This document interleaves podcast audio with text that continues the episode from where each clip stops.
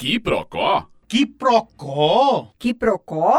Que procó é esse? Você já pregou o antirracismo hoje? Já? Parabéns. Mas se essa hora você não agiu para diminuir o racismo no Brasil, mesmo que seja só um pouquinho, faça agora. Faça já. Alerte alguém sobre as ações e omissões.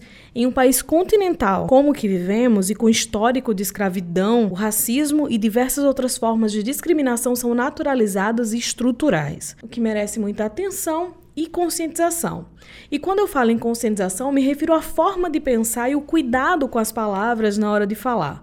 Muitas palavras do nosso vocabulário, ainda hoje, têm um significado racista, sim. Com aquela velha ideia de que as pessoas negras são diferentes das pessoas de pele clara. E não são. Coloque isso na sua cabeça. Toda vez que você olhar para a cor da pele das pessoas antes de ouvir o que elas têm a dizer, tá errado. Toda vez que você pensar numa expressão, para e analisa um pouquinho o que significa aquela frase. Será que alguém vai se sentir ofendido com aquilo? E sim, é uma tarefa nossa fazer isso todos os dias, o tempo todo. Vigiar nosso vocabulário, vigiar nossas ações é algo que tem que ser constante num país como o que vivemos e precisa ser feito para construir uma nova sociedade, para construir um pensamento antirracista. Nós estamos no mês de novembro, nós estamos às vésperas, né, daqui a uma semana é o Dia da Consciência Negra, mas a consciência negra tem que ser todos os dias. Ter consciência da história do Brasil é algo que é necessário cada vez mais. Vamos falar sobre algo de hoje. O IBGE divulgou uma pesquisa sobre as condições de vida do negro no Brasil. E antes de trazer esses dados, eu só queria destacar que a escravidão foi abolida há apenas 131 anos, quando várias e várias pessoas foram jogadas na rua, sem destino, sem abrigo, sem sustento,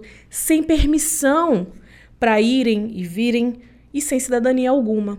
Não tinham documento, não tinham emprego, elas tinham deixado de ser objetos e viraram pessoas sem direitos, com muitos deveres e jogadas na rua, literalmente. Pula para 2019, 131 anos depois, e para o levantamento realizado pelo IBGE, divulgado hoje, chamado Desigualdades Sociais por Cor ou raça no Brasil. Esse estudo aponta que o número de estudantes negros nas universidades públicas brasileiras passou pela primeira vez o número de estudantes que se autodeclaram brancos.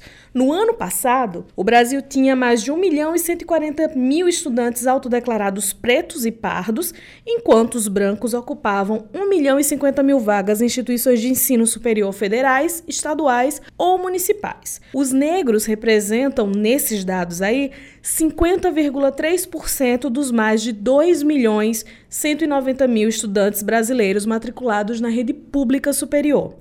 Mas quem fala mais sobre esse assunto é o estudante universitário Saulo Oliveira, que pesquisa a história dos negros, a vida dos negros e, claro, a discriminação que os negros sofrem também. E ele fala um pouquinho sobre isso. Dia 20 de novembro, chegando, Dia da Consciência Negra, àqueles que falam no mês da consciência negra em relação ao mês da consciência negra nos Estados Unidos. E hoje, finalmente, temos uma notícia boa. Finalmente, os estudantes negros representam a maioria no ensino superior, sejam em universidades ou faculdades públicas ou privadas. Mas, entretanto, todavia, devemos observar e devemos analisar essas informações, esses dados dessa pesquisa com responsabilidade, colocando numa perspectiva maior, mais abrangente. A gente não pode acreditar que essa inserção é o passo final, é a conclusão dessa trajetória. Não essa representação de maioria dos estudantes negros é apenas mais um passo na trajetória dos negros no Brasil, principalmente quando a gente coloca em perspectiva. E com isso eu quero dizer o quê? Temos que fazer uma triangulação dessas informações.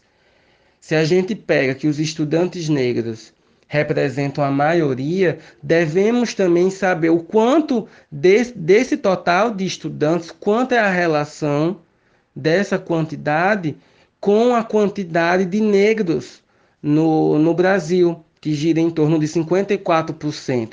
Qual é a dinâmica? Né? Quantos estudantes negros representam do total de pessoas negras no Brasil? Será que todos os negros do Brasil estão tendo acesso ao ensino superior? E mais, a gente não fala mais apenas em inserção de pessoas no ensino superior, a gente fala de uma teia, porque obviamente a gente sabe que não se trata apenas de passar no vestibular, mas, por exemplo, de se manter no curso, de se formar no curso e mais, como é que se dá a inserção no mercado de trabalho, né? Saíram outras pesquisas também nesse mês, como por exemplo, que enquanto estudantes brancos podem apenas se dedicar aos estudos, quase uma totalidade dos estudantes negros tem que trabalhar e estudar, e isso compromete muito não só a permanência no curso, mas também a formação, evidentemente. Outra coisa, temos que fazer uma relação entre os dados da inserção dos alunos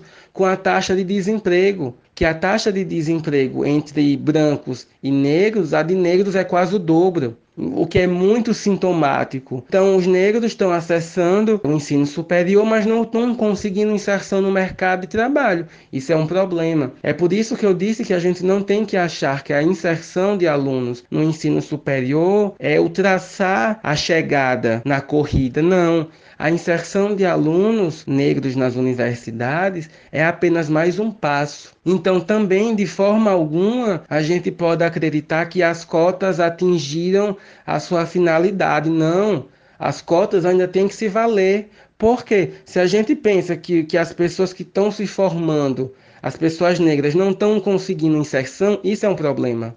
Na semana passada, foi divulgado um levantamento que ouviu 163 jogadores e técnicos negros sobre racismo no futebol brasileiro. Por si só, bastante representativo. Mas esse debate que acontece nesse mês acaba impulsionando as pessoas a falarem mais sobre isso. Acontece que entre essas pessoas que responderam à pesquisa, 48,1% já sofreu algum tipo de racismo, alguma ação racista. Aconteceu em 92% dos casos dentro do estádio de futebol e mesmo esses que sofreram também presenciaram outros casos de racismo, mas muitos acabam não denunciando os casos de racismo.